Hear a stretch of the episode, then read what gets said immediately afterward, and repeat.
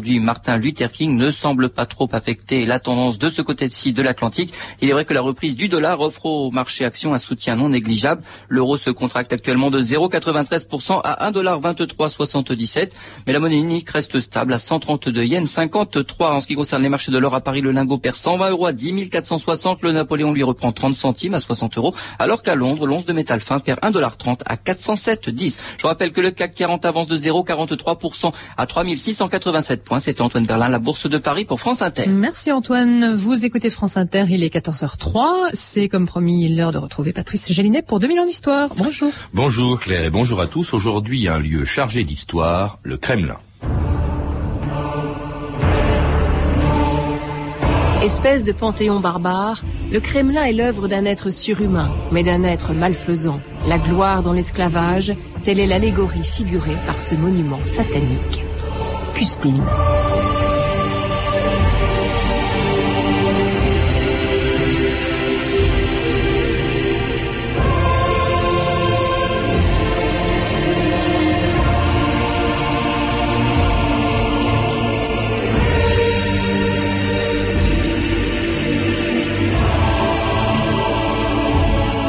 2000 ans d'histoire.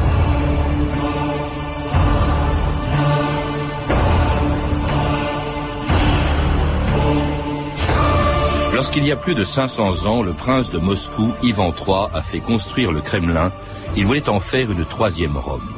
Dix siècles après la chute de l'Empire romain et vingt ans à peine après la prise de Constantinople par les Turcs, Ivan III voulait que sa capitale soit aussi celle du christianisme.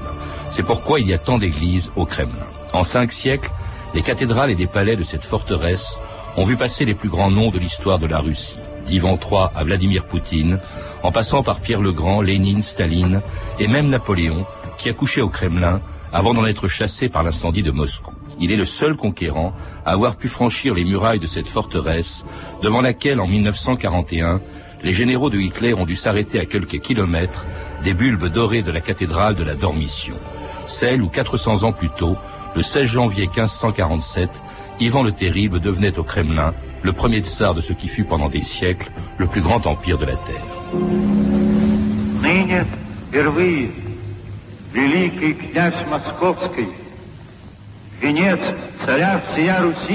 Pour la première fois, le grand prince de Moscou porte la couronne du tsar de toutes les Russies. Que la terre russe soit une, désormais. Il nous faut un pouvoir fort afin de courber les chines à ceux qui s'opposent à l'unité de l'État russe. Les deux Roms sont tombés. La troisième, Moscou, est debout et il n'en sera point de quatrième. De la troisième, l'État de Moscou. Je serai le seul maître.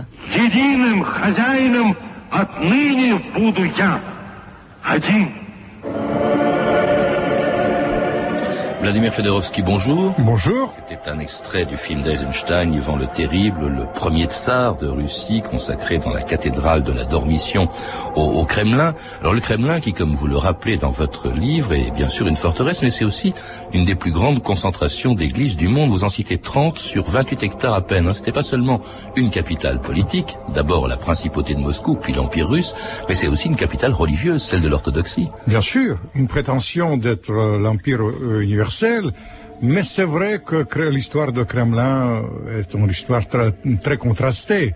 Euh, vous disiez, euh, en suivant Custine, euh, une œuvre satanique, mais dans le roman de Kremlin, c'est plutôt le roman de KPP et c'est le déchirant, une sorte de déchirure entre le bien et mal, et le mal, d'une manière constante. C'est vrai que Kremlin, le Kremlin, c'est quelque chose qui dépasse les fictions. C'est les complots, c'est les orgies, mais c'est les personnages absolument, absolument étonnants. Dali me disait une fois, vous avez présenté Ivan le Terrible, il disait, Ivan le Terrible, c'est un tsar surréaliste.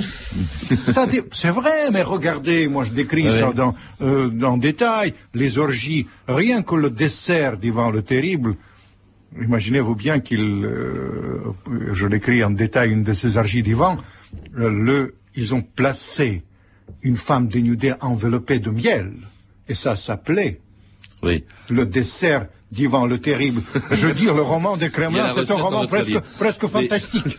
Mais, Vladimir Fedorovski, Ivan le Terrible, c'est aussi... Alors, il faut rappeler que le Kremlin a été créé un siècle avant Ivan le Terrible par Ivan III, qui n'était que prince de Moscou. Ivan le Terrible, lui, devient empereur de, de toutes les Russies, mais c'est aussi euh, d'abord euh, le constructeur, il a, il, a, il a contribué aussi à la construction du Kremlin, qui s'est étalé sur plusieurs siècles, mais il a construit aussi une chose qui est, vous dites, le seul endroit que personne ne visite au Kremlin, les souterrains, là où se passe euh, toute une vie occulte et terrible, là où, où s'active la police du Kremlin. Bien sûr, le Kremlin, c'est non seulement la surface, ce qui est intéressant, c'est la face cachée du Kremlin. Et je ne vous cache pas que j'étais toujours étonné parce que Dieu sait que j'ai visité le Kremlin et peut-être euh, une des, choses intéressantes dans le roman du Kremlin, c'est que j'ai vu par mes propres yeux. Et je me souviens très bien le séjour fatidique du putsch de Moscou, de la résistance de putsch, euh, au putsch de 91, quand on m'a montré les choses qu'on n'a jamais vues. Non seulement Ivan le Terrible, il a construit les cachettes, les souterrains pour des choses stratégiques, mais aussi pour fuir du Kremlin, mais aussi les Tsars rouges ont construit toute une ville, un, énorme abri gigantesque, où une des révélations du roman de Kremlin, où on peut vivre 30 ans, vous imaginez bien, ils ont accumulé les choses. Il y a toujours ces va-et-vient entre le passé et quand même ce que nous vivons aujourd'hui. Alors dans le passé du Kremlin, avant le Tsarou, c'est-à-dire Staline, euh, vous évoquez aussi Vladimir Fedorovski, euh, un autre homme qui était Pierre le Grand, euh, qui en 1698 faisait pendre et décapiter les responsables d'une révolte, la révolte des Streltsy, une des pages les plus sanglantes de l'histoire du Kremlin. Qu'est-ce que c'est? Ce sont les Strelitsy qui marchent sur Moscou. Oui, Alexis Avec sa mère, au Kremlin. Cher Métienne, demain matin, je veux les prisonniers sous les murs du Kremlin. J'entends que ça sert de leçon à la population de Moscou. Et s'ils pensent que j'ai vendu mon âme au diable, ils auront une bonne raison.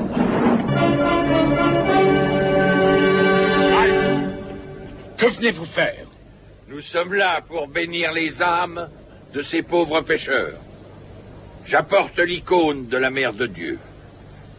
Je fais exécuter ces scélérats pour leur esprit pervers et leur action indigne. Qu'ils aillent au diable Pendez-les c'était l'exécution de Sassli, c'était en 1698. Vladimir Fedorovski, Pierre le Grand d'ailleurs lui-même, a décapité euh, plusieurs d'entre eux. C'était terrible, c'était extraordinairement sanglant cette histoire du Kremlin. Bien sûr, parce que on a parlé des festins, des orgies, mais c'est surtout les excès des gouvernants. Les il faut les rappeler, c'était des gens qui se soulevaient contre euh, Pierre le Grand parce qu'il quittait, il était le premier tsar à quitter d'ailleurs Moscou, la capitale. Absolument, mais Pierre le Grand, il détestait quand même euh, les vieilles habitudes de Kremlin et il a décidé de quitter euh, le Kremlin pour des raisons stratégiques. Il voulait l'ouverture vers l'Occident, mais aussi pour des raisons symboliques. Et je pense qu'après les bolcheviks, ils vont revenir aussi au Kremlin pour des raisons de, de symboles. Le Kremlin, c'est le symbole de la Russie atlantique, mais aussi de la prétention de la Russie d'être anti-occidentale à l'époque. Alors ce que n'était pas Pierre le Grand, puisque justement, c'est la raison pour laquelle, c'est parce qu'il voulait s'ouvrir à l'Occident qu'il a construit une nouvelle capitale qui était Saint-Pétersbourg, Tout à fait, qui nous, qui nous fait rêver jusqu'à l'heure actuelle. il a déplacé la capitale il y a 300 ans, je, je vous rappelle, mais officiellement, quelques années après, euh, pendant, il y avait toute une trêve de Saint-Pétersbourg qui a fait oublier le Kremlin, sauf un épisode majeur que je raconte dans le roman de Kremlin, c'est l'épisode qui concerne un Français, qui est d'ailleurs aujourd'hui assez aimé en Russie. Il s'agit de Napoléon. Le 14 septembre 1812. C'est lugubre. Rien ne bouge. C'est étrange. On dirait qu'il n'y a personne pour défendre Moscou. Ça nous a abandonné la ville, on dirait.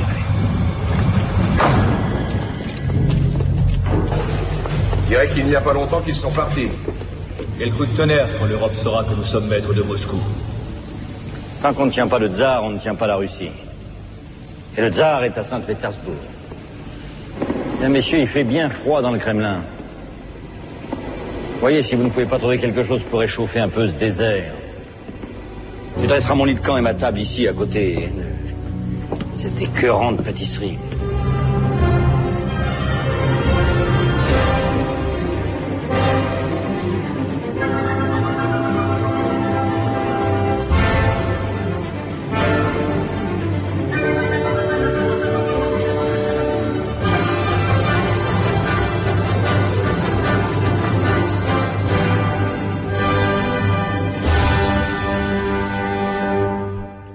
Écoutez France Inter, 2000 ans d'histoire. Aujourd'hui, le Kremlin. Et vous entendez une symphonie euh, du compositeur russe Glazunov euh, intitulée Le Kremlin, le Kremlin donc où Napoléon arrivait le 14 septembre 1812, la veille d'un grand moment euh, de l'histoire du Kremlin, c'est l'incendie de Moscou, Vladimir Fedorovski. Et ça, on n'a jamais su très bien qui l'avait déclenché en fait. Bien sûr, j'ai pour quand j'ai travaillé sur ce, ce, ce, livre, j'ai essayé de voir plus clair et je dois vous dire que jusqu'à l'heure actuelle, il y a une controverse sur l'incendie de Moscou, euh, mais finalement, je, fais dans le roman de, Kremlin quand même une déclaration tout à fait évidente. C'est la Providence qui a déclenché ça. Mais en revanche, nous connaissons minute par minute comment ça s'est passé, grâce à Napoléon, grâce aux mémoires, mais aussi grâce au regard des Russes. Et, de nouveau, cette légende dorée et noire de Kremlin nous a rattrapés parce que Napoléon a fui vous savez, le Kremlin par les souterrains, mm. ce qui est étonnant.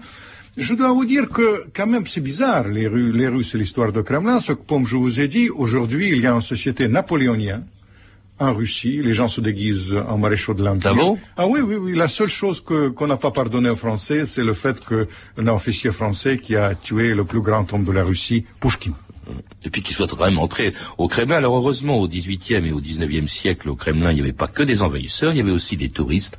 La revue de texte, Stéphanie Duncan. Oui, au XVIIIe, les Français hein, qui voyagent en Russie, comme par exemple Ségur, l'ambassadeur de France, en se rendent plutôt à Saint-Pétersbourg, c'est normal, et ils ne s'attardent pas à Moscou, qu'ils trouvent un peu bizarre, insolite. Alors l'un de ces voyageurs, qui est d'ailleurs plutôt italien, ne se sent pas très à l'aise au milieu des églises de Moscou et de sa dévotion, c'est Casanova, le Casanova de ces dames horripilées par le bruit des cloches alors qu'il parcourt la ville dans sa voiture avec sa chère Zahir qui n'a que 14 ans. Alors, il apprécie bien sûr les femmes de Moscou, mais, dit-il, les églises, les vieux monuments ne m'intéressent guère. Donc on n'a rien de lui sur le Kremlin. Il a raison. Il a raison parce que Casanova, je dois vous dire que ça m'a rattrapé avec ce roman de Kremlin parce qu'au-delà des hommes politiques, c'est l'histoire d'amour absolument sous, sous, sulfureuse euh, qu'on rencontre. Il suffit de, de reconstituer, on n'a pas le temps, mais quand même, même l'histoire d'amour entre Gorbatchev et Raïssa, en soi, c'est une révélation. Ça, ça plus à Casanova, soi, Il y en a tant, je vous dis, avec les excès de l'âme. Alors je pense que Casanova, il a eu raison de vous évoquer plutôt les histoires d'amour que les monuments. Enfin, il y en a d'autres quand même. À la fin du 18e et au 19e, les voyageurs français commencent à s'intéresser davantage à la beauté orientale et religieuse de Moscou et du Kremlin. La peintre, par exemple, Elisabeth Vigée-Lebrun, qui a fui la terreur, séjourne cinq ans en Russie, elle découvre Moscou qu'elle compare à Ispahan, avec ses milliers de dômes dorés surmontés d'énormes croix d'or. Germaine de Stahl aussi, qui sera à Moscou en 1812, avant l'incendie, est frappée par la ferveur religieuse de cette ville, qu'elle appelle la Rome tatare, et du Kremlin, elle dit Quoique l'aspect extérieur soit oriental, l'impression du christianisme se retrouve dans cette multitude d'églises si vénérées. L'écrivain Charles de Saint-Julien est ébloui par Moscou, où le plus frappant, dit-il, c'est le Kremlin, une des plus grandes merveilles du monde. Le Kremlin est, dit-il, l'expression et le symbole du vieux génie moscovite, comme Saint-Pétersbourg en est la manifestation moderne. Théophile Gautier aussi découvre le Kremlin, lui, sous la neige, à moins 25 degrés. En débouchant par la porte Spaskoy, dit-il, on se trouve sur l'esplanade du Kremlin, au milieu du plus splendide entassement de palais, d'églises, de monastères que l'imagination puisse rêver. Cela ne se rapporte aucun style connu, dit Théophile Gautier. Ce n'est pas byzantin, pas gothique, pas arabe, pas chinois, non, c'est russe, c'est moscovite. Alors d'autres donnent du Kremlin une vision plus dramatique. Pour le poète parnassien Armand Sylvestre, par exemple, le Kremlin est le cœur à la fois farouche et mélancolique de Moscou. Il y est comme embaumé, hein, il ne savait pas qu'il y aurait le corps de Lénine plus tard, avec les dépouilles des tsars au pied de la tour d'Ivan le Terrible, dont les cloches semblent sonner encore le réveil des antiques terreurs. Encore plus terrifiant, le marquis Astolphe de Custine voit dans le Kremlin, je cite, une prison de spectres, symbole selon lui de la tyrannie des princes moscovites, espèce d'acropolis du Nord, de panthéon barbare, le Kremlin dit-il, sans contredit l'œuvre d'un être surhumain, mais d'un être malfaisant la gloire dans l'esclavage, telle est l'allégorie figurée par ce monument satanique. Terrible cette formule de Custine. Hein? oui, mais je dois vous dire que je vous remercie beaucoup de, de ces citations. Pour moi, c'était un énorme pari de réunir la beauté, les festins, les orgies, mais aussi l'architecture. Parce que Sakharov me disait une fois, les murs gardent la mémoire. Et c'est vrai que les murs de, Kremlin, ils ont beaucoup vu. Mais dans le roman de Kremlin, je voudrais vous, vous alerter, je raconte ça non seulement comme euh, un monument d'architecture, mais surtout à travers le destin de gens. Vous vous souvenez, l'année dernière, on a présenté Saint-Pétersbourg, euh, le roman de Saint-Pétersbourg, c'est exactement comme dans le roman de Saint-Pétersbourg, c'est à travers des destins des gens extraordinaires que j'essaie de reconstituer cette histoire hors commun, si bien décrit d'ailleurs par vos voyageurs français. Et parmi eux, justement, Vladimir Fedorovski, il y a Théophile Gautier qui dit, je crois, euh, que euh, Moscou, ça se rapporte à aucun style connu, ce n'est pas byzantin, pas gothique, pas arabe, pas chinois, c'est russe, c'est moscovite. Or, vous le rappelez, euh, c'est assez étonnant quand même, ces, ces, cathédrales, les premiers bâtiments en dur construits au, au, Kremlin, ont été construits par des architectes italiens de la Renaissance. Bien sûr, mais il y a toujours cette influence très bizarre qui est euh, une influence parfois occidentale sur le plan de la technique, une influence spirituelle qui vient de, de Byzantin, mais puis ces caractères russes hors commun, avec ses excès, je vous dis, tout à fait inimaginables au XXe siècle. Et pourtant, ça existe toujours, parce que je dois vous dire, quand j'écrivais le roman de Kremlin, c'est aussi mes propres impressions sur les excès des gens qui ont habité. Peut-être c'est ça, ça fait c'est ça qui fait la différence dans le livre. J'étais quand même diplomate plus de 20 ans, j'ai vu des choses absolument extraordinaire par mes propres yeux et j'essaie de reconstituer, de faire vivre le décor sublime de Kremlin, qui, a été si bien décrit d'ailleurs par, Gauthier, à travers ces caractères extraordinaires. Des gens qu'on ne trouve pas ailleurs. Alors les tsars, évidemment, et puis pendant deux siècles, on l'a vu après Pierre le Grand, le Kremlin a cessé d'être le lieu du pouvoir en Russie jusqu'en 1917 avec le retour, donc, ou plutôt l'arrivée de Lénine à Moscou. Quelles sont les nouvelles? Le tsar est en prison. Lénine est à Moscou. La guerre civile a éclaté. Excellent. La guerre civile? Excellent ah, excellent, camarade. Inévitable. Mais Lénine. À Moscou. Ce, Lénine. C'est lui qui va être le nouveau tsar, alors? Écoute, l'ancêtre, il n'y a plus de tsar. Il n'y a plus de maître en Russie. Rien que des travailleurs dans une société de travailleurs. Qu'est-ce que tu penses de ça? Mais c'était un extrait du film Le Docteur Jivago, l'arrivée de Lénine à Moscou. Pourquoi ce retour dans l'ancienne capitale des Tsars, Vladimir Fedorovski, deux siècles après que Pierre le Grand ait décidé de faire de Saint-Pétersbourg la capitale de la Russie? Tout d'abord, il y a des raisons stratégiques. Évidemment, à l'intérieur de la Russie, euh, c'est plus facile de se défendre contre les, les, les adversaires possibles. Dieu, Dieu, Dieu, sait que Lénine a eu des adversaires. Et puis, il y a les raisons de symbole. Ça, c'est beaucoup plus grave. Je pense que euh, les bolcheviks, surtout Staline plus tard, voudraient utiliser les symboles de la Russie éternelle pour s'imposer au Kremlin. Mais cela, cela dit quand même, cette Russie bolchevique gouverne euh, justement, euh, ce gouvernement bolchevique gouverne la Russie au milieu de 28 cathédrales. C'est quand même assez extraordinaire. Qu'est-ce qu'ils ont fait? Ils ont supprimé les croix? Ils n'ont pas supprimé les croix, ils ont euh, enlevé les, les, aigles bicéphales, mais vous visez juste. Je dois vous dire que c'est surtout Staline a utilisé les croyances ancestrales de cette Russie éternelle pour s'imposer. C'est pour ça qu'il a régné finalement plus de 40 ans. Je me souviens, euh, une fois, je me suis retrouvé dans la bibliothèque de Staline au Kremlin, en compagnie d'ailleurs de Saddam Hussein. J'étais ah frappé par une chose absolument suffocante pour moi. Vous savez, Staline ne lisait pas tellement les livres marxistes, contrairement à ce qu'on pense. Il, je prends un livre, c'est un livre sur euh, l'histoire d'Ivan le Terrible. Deuxième, troisième, il n'y a que des livres sur l'histoire. Ce Pierre le Grand aussi. Bah, surtout, ce qui m'a étonné le plus, peut-être c'est le manuel de la magie noire annoté par Staline. il disait visualiser l'avenir, c'est-à-dire exactement comme Hitler associer les, les, les, foules avec l'art de gouverner en Russie. Mais peu de gens savent comment ça s'est passé au Kremlin. Vous savez, peu de gens savent que Staline a fait arrêter Lénine euh, pendant ces derniers jours. Peu de gens savent que, par exemple, Staline, encore, on revient aux choses inattendues au souterrain et aux, ses, à ses croyances ancestrales, il a eu son propre prédicateur. Un maréchal, un grand maréchal soviétique m'a raconté l'histoire et après j'ai eu la confirmation dans les archives. C'était en 1939. Vous savez, euh, quand Staline a conclu le pacte Molotov-Ribbentrop, que vous avez si bien présenté autrefois euh, à l'antenne, et euh, Beria, son chef de service secret, a parlé euh, euh, d'une sorte de personnage très bizarre, une sorte de, disons, euh, prédicateur. Staline dit s'il est si fort, qu'il vient me voir. Il donne un laissez-passer, c'était un papier blanc, et ce prédicateur a passé à travers 36 barrages, on m'a raconté, à travers les souterrains qu'on a évoqués de Kremlin, et il est entré euh, au bureau de Kremlin en hypnotisant les, gardes-corps. En réalité c'est une sorte d'hypnotiseur. Et cette fois-ci, euh, Staline elle était beaucoup impressionné. Il a dit euh, si vous êtes si fort, il s'appelait camarade Messing, quel avenir vous voyez pour le pacte Molotov-Ribbentrop? Et euh, l'autre il a répondu je vois les, éto- les, les chars avec l'étoile rouge dans les rues de Berlin et il a donné même la date. Ah oui? Tout à fait. Et ce qui est le plus, ça, aurait pu para- paraître euh, vraiment euh, ina- inattendu, mais quand même, ce que j'ai retrouvé après un télégramme de Staline adressé euh, à ce camarade Messing en le félicitant de ses dons, dons de prémonition. Mais tout ça au Kremlin. tout à fait. Mais Staline, je vais vous dire, pour moi, c'est un personnage qui a été présenté d'une manière assez farfelue. Vous savez, je vais vous dire, il y a un grand problème euh, avec euh, surtout euh, le milieu intellectuel euh, spécialisé au Kremlin occidental. Ils projettent souvent euh, ces gens-là euh, une- leur fantasme sur l'histoire de Kremlin.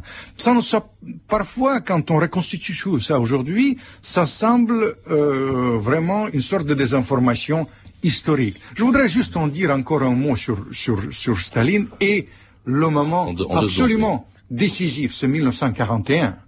C'est le 7 novembre 1941, quand, il, quand les choses sont bousculées, quand il y avait un fameux défilé euh, de, de, de, de- devant, devant le Kremlin, et Staline, il a fait entrer au dernier moment Les fameux défilés de la dé- Rouge pour l'anniversaire de la l'anniversaire Non, c'était juste. vous avez évoqué Hitler qui était à la porte de Moscou. Et à ce moment-là, Staline a fait tarder les choses, et puis au dernier moment, il a fait entrer les divisions qu'il a prises en Sibérie, et ces gens-là ont- sont devenus un autre symbole de Kremlin et de la, de, des vainqueurs pendant la Deuxième Guerre mondiale. Alors depuis Staline, depuis la chute du mur de Berlin, eh bien le communisme est, est tombé, hein, remplacé par un nouveau régime qui semble lui aussi très attaché au faste du Kremlin. France Inter, Philippe Abitboul, le 7 mai 2000. Cérémonie en grande pompe ce matin au palais du Kremlin à Moscou. Vladimir Poutine a prêté serment devant 1500 dignitaires. Élu le 26 mars dernier, Vladimir Poutine est devenu officiellement ce dimanche le deuxième président de la Russie, Pascal Dervieux. Au cours de cette cérémonie, menée tambour battant sous les dorures refaites à neuf du Grand Palais du Kremlin, pour la première fois de son histoire, la Russie assiste à une transmission démocratique et régulière du pouvoir Vladimir Poutine. Je peux vous assurer que seuls les intérêts de l'État vont diriger mes actes. Je vous promets de travailler honnêtement et dans la transparence. Je considère que mon devoir sacré, c'est de souder le peuple russe autour d'objectifs clairs. Nous avons une seule patrie, un seul peuple et un avenir commun. C'était Vladimir Poutine au Kremlin le jour où il devenait président de la Russie, le 7 mai 2000. C'est quand même marrant, on a l'impression d'entendre Ivan le Terrible 450 ans après. Euh, ah, vous visez juste parce que je vous signale qu'avec l'histoire de Kremlin, c'est l'histoire longue, chère au cœur de, de Brodel, qui nous rattrape. Et dans le roman de Kremlin, j'essaie justement de faire les va-et-vient permanents entre l'histoire, les clés qui nous donnent l'histoire, pour les personnages d'aujourd'hui. Regardez Poutine. En réalité, il y a des masques Poutine. Des masques, tout d'abord le premier Poutine, Poutine James Bond, assez, assez marrant de reconstituer. Issu du KGB, oui, du. KGB. Deuxième Poutine, ça, c'est le plus euh, Saint-Pétersbourg, le gestionnaire efficace. Troisième Poutine, chef de service secret à l'ère crépusculaire d'Eltsine. 20 milliards de dollars passés illégalement, milliards de dollars passés illégalement euh, euh, de la Russie dans cette période par an. Et puis Poutine de la guerre en Tchétchénie, Poutine le tsar, le plus contrasté. Et ça, c'est peut-être, vous savez, ça désenchante parfois, je vous dis encore une fois, certains milieux intellectuels ici, que Poutine, à la fois, est plus manipulateur qu'on peut imaginer, plus historiquement intéressant de reconstituer, mais parfois la clé pour comprendre ça, c'est quand même sa formation au KGB autrefois, qui nous rattrape à chaque instant euh, l'aube euh, du XXe siècle, l'histoire longue de la haute police du Kremlin, du KGB, est reconstituée à travers Poutine. On a l'impression que le, le Kremlin, que ce soit à l'époque de Ivan III, le fondateur du Kremlin, sous Ivan le Terrible, jusqu'à aujourd'hui, au fond, c'est un peu la permanence de l'histoire de la Russie, euh, Vladimir Fedorovski. Bien là, sûr. là où actuellement se siège le gouvernement russe, dans Bien des sûr. bâtiments euh, nouveaux aussi. hein. Je dois vous dire que, à la fois, la permanence de caractère, il y a une sorte de répétitivité euh, dans les rapports entre le tsar et les boyards, l'influence tout à fait intéressante, même les faux tsars, euh, ceux, qu'on a les prétendants au trône, ceux que je décris en détail, nous rattrapent à chaque instant. Vous savez, les masques de la Russie éternelle nous rattrapent avec Staline. Mais Poutine, on ne peut pas le comprendre sans Andropov. Paradoxalement, Gorbatchev, on ne peut pas le comprendre sans les faux tsars. C'est pour ça que je ne cesse pas de dire, écoutez Moussorgsky, vous allez comprendre euh, Boris, euh, je parle de Boris Godunov, vous allez comprendre non seulement le tsar Boris d'autrefois, mais par exemple Boris Eltsine ou un certain Vladimir Poutine, tsar contrasté, très intéressant de reconstituer.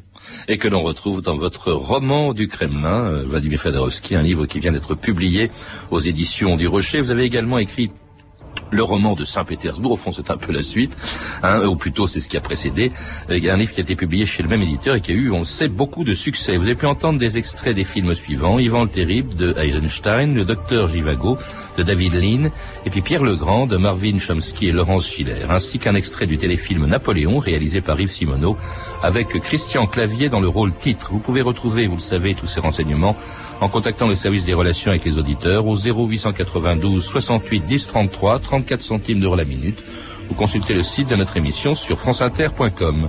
C'était 2000 ans d'histoire, la technique Michel Thomas et Antoine Viossa, documentation et archivina Virginie Bloch-Léné, Claire Tesser et Caroline Chausset, revue de texte Stéphanie Duncan, réalisation de Anne Kobilac. Une émission de Patrice Gélinet. Demain, dans notre émission, une page sombre de notre histoire, de l'histoire de la France, l'épuration, mais tout de suite à 14h30 sur France Inter, après le crème.